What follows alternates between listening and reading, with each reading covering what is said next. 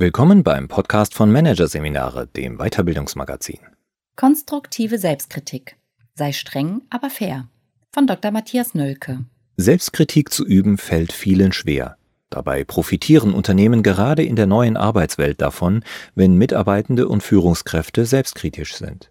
Denn Selbstkritik macht stark. Wer bereit ist, sich selbst in Frage zu stellen, lernt schneller, verbessert seine Leistung und bleibt mental flexibel. Auch auf die Vertrauensbildung im Team hat Selbstkritik eine positive Wirkung. Selbstkritik wird immer wieder vermisst, aber nur bei anderen, von denen wir annehmen, sie hätten einen Fehler gemacht. Von ihnen erwarten wir, dass sie Selbstkritik üben, was so viel heißt wie, sie sollen zugeben, dass sie Mist gebaut haben. Bei uns selbst sind wir dagegen weniger versessen auf Selbstkritik. Denn Selbstkritik hat ein Imageproblem. Sie gilt als negativ. Und so haben wir Sorge, dass sie uns schwächen könnte. Mindert der innere Kritiker nicht unser Selbstbewusstsein? Lässt er uns nicht am eigenen Erfolg zweifeln und hindert uns daran, die Dinge beherzt anzugehen? Müssen sich Spitzenkräfte nicht vielmehr selbst ermutigen, anstatt sich zu kritisieren? Genau das ist ein weit verbreitetes Missverständnis, dessen unangenehme Folgen wir jeden Tag besichtigen können.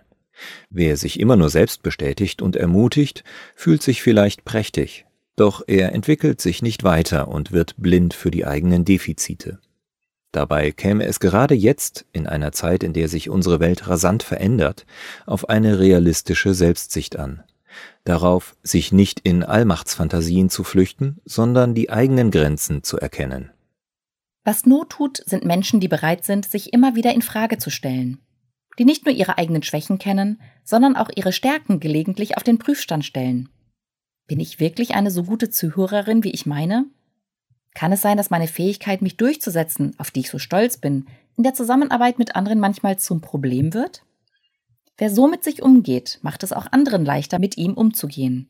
Denn er oder sie ist offenkundig lern- und veränderungsfähig. Das macht Selbstkritik gerade in einer auf Kollaboration aufbauenden Arbeitswelt so wertvoll und zu einer wichtigen Eigenschaft gerade von Menschen in verantwortlichen Positionen. Tatsächlich verfügen echte Spitzenkräfte, also Personen, die über einen längeren Zeitraum Ungewöhnliches leisten, über ein sehr hohes Maß an Selbstkritik, auch wenn sie das nicht immer offen zeigen. Es kann auch gar nicht anders sein. Denn Kompetenz muss sich erst bilden, und dabei spielt Selbstkritik eine entscheidende Rolle. Wir müssen in der Lage sein, unser Verhalten, unsere Leistung zutreffend zu beurteilen, und zwar laufend. Dabei dürfen wir ruhig streng sein, aber sollten stets auch wohlmeinend mit uns umgehen. Denn Selbstkritik ist keine innere Nörgelei. Gerade damit wird sie allerdings häufig verwechselt. Du bist nicht gut genug. Du hast keine Ahnung. Das schaffst du nie. Das hast du nicht verdient. Lass es lieber bleiben. So klingt sie, die innere Stimme, die uns mit einer Mischung aus Mäkelei, Mutlosigkeit und schlechter Laune quält und die oft innerer Kritiker genannt wird. Doch dieser innere Kritiker trägt seinen Namen zu Unrecht. Er sollte stattdessen innerer Nörgler heißen. Denn mit Kritik im eigentlichen Sinn hat die innere Stimme, die uns in Grund und Boden stampft, nichts zu tun. Kritik erschöpft sich nicht darin, etwas gut oder schlecht zu finden. Das Wort Kritik kommt vom griechischen Wort krinein, was so viel wie unterscheiden oder trennen bedeutet. Kritisieren heißt demnach, etwas in seine Bestandteile zu zerlegen, um es besser zu begreifen. Es geht beim Kritisieren also nicht darum, zu einem negativen Urteil zu kommen, sondern zu einem zutreffenden. Und dafür müssen Kritiker Gründe nennen. Sie müssen deutlich machen, anhand welcher Kriterien, welcher Maßstäbe sie zu ihrem Urteil gelangt sind. Auch Selbstkritik besteht nicht darin, die eigenen Leistungen kleinzureden oder gar schlecht zu machen. Im Gegenteil, Selbstkritik meint es immer gut mit uns. Sie will uns helfen, unsere Ziele zu erreichen. Selbstkritisch zu sein heißt, ehrlich mit sich umzugehen und sich immer wieder zu fragen, ob das persönliche Handeln im Hinblick auf die eigenen Ziele und Maßstäbe angemessen ist. Es geht also auch hier um ein begründetes Urteil. Wenn wir uns vorher intensiv damit beschäftigt haben, was wir selbst wirklich wollen, welche Interessen, Motive und Ziele wir haben, dann können wir unser Handeln daran messen. Das heißt vor allem, Fehler nicht kleinzureden und Schwächen nicht zu ignorieren aber eben auch nicht zu dramatisieren. Und es bedeutet natürlich auch, die eigenen Schwächen und das, was gut gelaufen ist, anzuerkennen. Bei aller Strenge hat Selbstkritik also eine durch und durch konstruktive Ausrichtung. Sie will ermutigen, nicht entmutigen. Man könnte nun glauben, dass Selbstkritik viel mit Selbstoptimierung zu tun hat, dem Streben nach dem besten Ich. Doch das ist keineswegs der Fall. Selbstoptimierung setzt uns gewaltig unter Druck und produziert reihenweise Verlierer. Viele fühlen sich überfordert. Ob bei der Arbeitsleistung, der körperlichen Fitness, bei Partnerschaft, Freundschaften oder Lebensglück. Überall gilt es, die persönliche Bestmarke zu knacken. Das Ziel ist dabei vorgegeben, womöglich auch der Weg dorthin. Bei der Selbstkritik ist das völlig anders. Sie ist sehr viel grundsätzlicher. Hier geht es nicht um starre Leistungsziele, sondern um innere Wahrhaftigkeit, um die Erkundung der eigenen Interessen und auch Möglichkeiten. Dazu gehört, die eigenen Grenzen zu erkennen und sich nicht zu überfordern. Selbstkritik kann sogar zum Gegenprogramm der grasierenden Selbstoptimierung werden.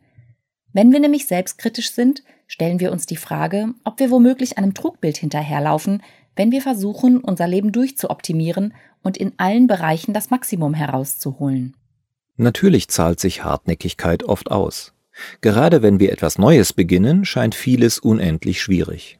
Und dann lohnt es sich meist nicht gleich aufzugeben, sondern dran zu bleiben. Zugleich kann die vermeintliche Erfolgsregel Nummer eins, gib niemals auf, das sicherste Rezept sein, die Sache gegen die Wand zu fahren. Die Unbelehrbaren befolgen ebenso halsstarrig diese Regel wie die Talentlosen. Im Unterschied zur landläufigen Auffassung geben die Menschen häufig nicht etwa zu früh, sondern zu spät auf. Vielleicht liegen die eigenen Begabungen woanders. Vielleicht taugt die Idee nichts. Vielleicht hat man sich selbst oder den Aufwand von vornherein falsch eingeschätzt dann ist es tröstlich zu wissen, aufgeben ist immer eine Option. Es kann die Rettung sein. Doch diese Möglichkeit steht uns nur dann offen, wenn wir fähig sind, uns selbst und unsere Situation kritisch zu hinterfragen. Sind wir auf dem richtigen Weg? Und auch, passen die Ziele und die Maßstäbe wirklich zu uns? Selbstkritik kann uns also helfen, geistig flexibler zu werden, zu experimentieren und uns auf neue Perspektiven einzulassen. Sie verhindert, dass wir uns verrennen, Sie ermuntert uns, einen Neuanfang zu wagen. Was es dazu braucht, ist die Bereitschaft, sich selbst in Frage zu stellen und manches anders zu machen, als es wohlfeile Ratschläge empfehlen. Etwa konzentriere dich auf deine Stärken, kümmere dich nicht um deine Schwächen. Oder kümmere dich nicht darum, was andere über dich denken. Nein, wer selbstkritisch ist, macht sein Urteil zwar nicht von den anderen abhängig, aber er betrachtet das eigene Handeln nicht allein aus seinem persönlichen Blickwinkel. Zu den Eigentümlichkeiten der Selbstkritik gehört, dass wir unsere eigene Perspektive aufgeben müssen. Wir müssen uns von außen wahrnehmen, mit den Augen der anderen betrachten. Ohne diesen Perspektivenwechsel ist Selbstkritik nicht möglich. Auf den ersten Blick erscheint das paradox, denn das Kennzeichen der Selbstkritik ist ja, dass wir uns selbst beurteilen und gerade nicht die Bewertung von anderen übernehmen. Das ist auch vollkommen richtig. Doch damit wir uns ein zutreffendes Urteil über unser Verhalten bilden können, sind wir darauf angewiesen, die Innenperspektive erst einmal aufzugeben. Denn um uns beurteilen zu können, fehlt uns eine entscheidende Voraussetzung. Die Distanz. Während wir etwas tun, können wir uns nicht auch noch selbst beobachten und schon gar nicht über unser Handeln nachdenken. Wenn überhaupt geschieht das erst im Nachhinein. Dann kann es immer wieder geschehen, dass wir verwundert feststellen, was war das denn jetzt? War das ich? Wieso habe ich mich so verhalten? Wir sind uns selbst fremd. Außerdem schätzen sich Menschen manchmal grotesk falsch ein. Zu gut oder zu schlecht. Ein Kollege, der mit allen Streit anfängt, hält sich für friedfertig. Eine Mitarbeiterin, die durch ihr beherztes Eingreifen den Auftrag gerettet hat, zweifelt an ihrem Verhandlungsgeschick. Dabei haben diese Menschen oft sehr wohl eine gute Urteilsfähigkeit, was das Verhalten von anderen betrifft. Nur bei der Bewertung ihrer eigenen Person liegen sie weit daneben. Ein Effekt, der in der Psychologie wohl bekannt ist. Wir alle haben bei unserer Selbsteinschätzung einen blinden Fleck. Interessanterweise verbessert sich die Qualität der Beurteilung aber beträchtlich, wenn man Menschen bittet, ihr Verhalten aus der Sicht anderer zu bewerten. Wie wirkt das auf ihre Zuhörer, ihre Kollegen, ihre Kunden? Viele können sich, wenn man ihnen diese Frage stellt, ganz gut in ihr Gegenüber hineindenken und bewerten sich dann plötzlich viel zutreffender als ohne den Perspektivenwechsel.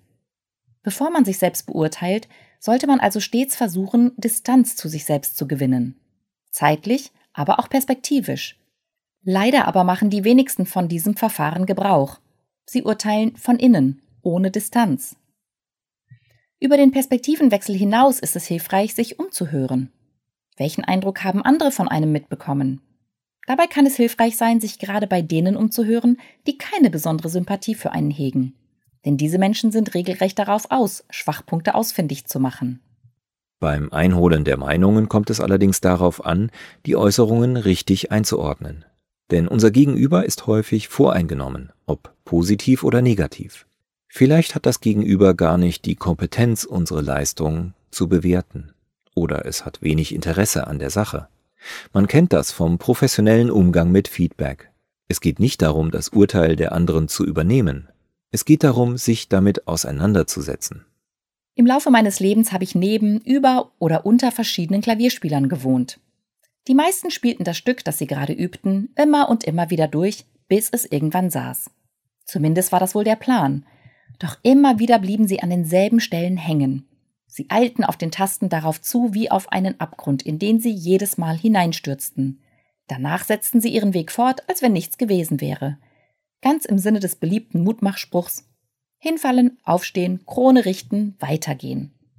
Manchen gelang es dann auch, sich irgendwie über den Abgrund hinweg zu mogeln. Ihnen war die Erleichterung regelrecht anzumerken, die kritische Stelle irgendwie überwunden zu haben. Dann widmeten sie sich mit besonderem Nachdruck den leichteren Stellen. Das Erstaunliche an dieser Methode, auch nach Jahren eifrigen Übens muss keine durchgreifende Verbesserung eintreten. Die Abgründe bleiben erhalten. Professionelle Musiker üben ganz anders. Die Stellen, an denen sie Fehler machen, überspielen sie nicht etwa, sondern richten ihre ganze Aufmerksamkeit genau darauf und lassen alles andere erst einmal links liegen. Klavierschüler, die kritische Stellen immer und immer wieder spielen, haben die Chance, diese irgendwann tatsächlich besser zu meistern. Es ist wie beim Schlittenfahren, hat mir mein Saxophonlehrer einmal erklärt. Wir fahren immer wieder den gleichen Hügel hinunter, hinterlassen immer neue Spuren, die uns schließlich völlig durcheinander bringen. Doch am nächsten Tag sind nur noch die tiefen, entscheidenden Spuren übrig. Und es gelingt darauf auf Anhieb leichter zu fahren als am Vortag. Wir brauchen also eine Haltung unseren Fehlern gegenüber, die über eine bloße Stärkenkonzentration hinausgeht. Es geht darum, Fehler nicht zu vertuschen, sondern sogar nach ihnen zu suchen, sich hartnäckig mit ihnen zu beschäftigen, regelrecht auf ihnen herumzureiten. Fehler sind kein Ausdruck von Schwäche, sondern ebnen den Weg zur Meisterschaft. Immer vorausgesetzt, dass man bereits ein gewisses Leistungsniveau erreicht hat. Denn Selbstkritik darf nicht zu früh einsetzen. Wer etwas Neues begonnen hat, muss sich die Freiheit geben, unbeschwert loszulegen, Dinge auszuprobieren, Fehler zu machen und Erfahrungen zu sammeln. Erst wenn wir uns sicher fühlen in dem, was wir tun, wenn wir kompetent sind, können wir bei der Selbstkritik aus dem Vollen schöpfen. Denn Selbstkritik braucht Selbstbewusstsein, um wirksam zu werden. Menschen mit schwach entwickeltem Selbstwertgefühl können schlecht mit Selbstkritik umgehen. Entweder lassen sie sich von ihrem inneren Nörgler vollkommen entmutigen, oder sie wischen jeden Selbstzweifel beiseite, weil er ihrem wackeligen Selbstbewusstsein gefährlich werden könnte. Selbstzweifel muss man sich leisten können, dann machen sie einen produktiv. Es gilt die Regel, je besser wir werden, umso strenger dürfen wir mit uns sein, umso weniger dürfen wir uns durchgehen lassen. Aber sollten wir darüber im Arbeitsleben auch reden? Viele befürchten, dass es ihnen als Schwäche ausgelegt wird, wenn sie im Job auch nur einen Hauch von Selbstkritik erkennen lassen. Das ist nicht ganz falsch, doch müssen wir unterscheiden zwischen der inneren Selbstkritik und der nach außen gerichteten. Die Gedanken, die wir selbstkritisch ventilieren, unseren Mitmenschen ungefiltert mitzuteilen, wäre naiv, ja geradezu fahrlässig. Denn andere ordnen unsere Worte oft ganz anders ein als wir selbst. Manches wirkt auf sie irritierend, anderes als Eingeständnis von Schwäche oder Versagen. Sofern wir dies berücksichtigen, kann es für uns aber vorteilhaft sein, Selbstkritik auch nach außen zu richten. Zum Beispiel, indem wir uns offensiv dazu bekennen. Der Fehler lag bei mir oder Einwände, die es gegen eine von uns geäußerte Idee gibt, schon vorwegnehmen. Damit demonstrieren wir Selbstbewusstsein und erscheinen souverän und kompetent. Im Übrigen wirken wir nicht nur kompetenter, wenn wir uns so verhalten, wir sind es in der Regel auch. Gerade Führungskräfte profitieren von dieser Form der Selbstkritik, und zwar ganz besonders in der Interaktion mit hochqualifizierten Mitarbeitern und Mitarbeiterinnen. Diese lassen sich von einem Alpha-Gehabe nicht im mindesten beeindrucken. Im Gegenteil, das stößt sie ab. Wenn eine Führungskraft jedoch erkennen lässt, dass sie ihr eigenes Verhalten einer strengen Kritik unterzieht, wirkt das vertrauensbildend. Außerdem gilt der Grundsatz, Wer sich selbst streng beurteilt, der darf auch andere kritisieren. Die Selbstkritik der Führungskraft wirkt zudem ansteckend und führt zur verbalen Abrüstung. Die Mitarbeitenden merken, hier kann man gefahrlos Fehler einräumen, denn es wird vorausgesetzt, dass jeder Fehler macht. Das ist wichtig. Denn die vielbeschworene Fehlerkultur braucht Menschen, die sagen, ich habe einen Fehler gemacht, lass uns genauer anschauen, wie es dazu kommen konnte. Und natürlich, ich werde die Sache wieder in Ordnung bringen. Offen geäußerte Selbstkritik kann auch das gegenseitige Vertrauen im Team fördern und die Zusammenarbeit verbessern. Wenn wir uns offensiv dazu bekennen, der Fehler lag bei mir, dann drücken wir damit nämlich eine bestimmte Haltung aus. Wir übernehmen Verantwortung. Es geht uns offensichtlich um die Sache. Wir nehmen die Aufgabe ernst und empfehlen uns damit für eine vertrauensvolle Zusammenarbeit. Offen geäußerte Selbstkritik ist ein deutliches Signal an alle anderen. Ich stehe für meine Fehler ein. Unausgesprochen richtet sich diese Erwartung auch an alle anderen. Und wird diese Haltung von der Führung unterstützt, kann sie das Klima in der gesamten Organisation beeinflussen.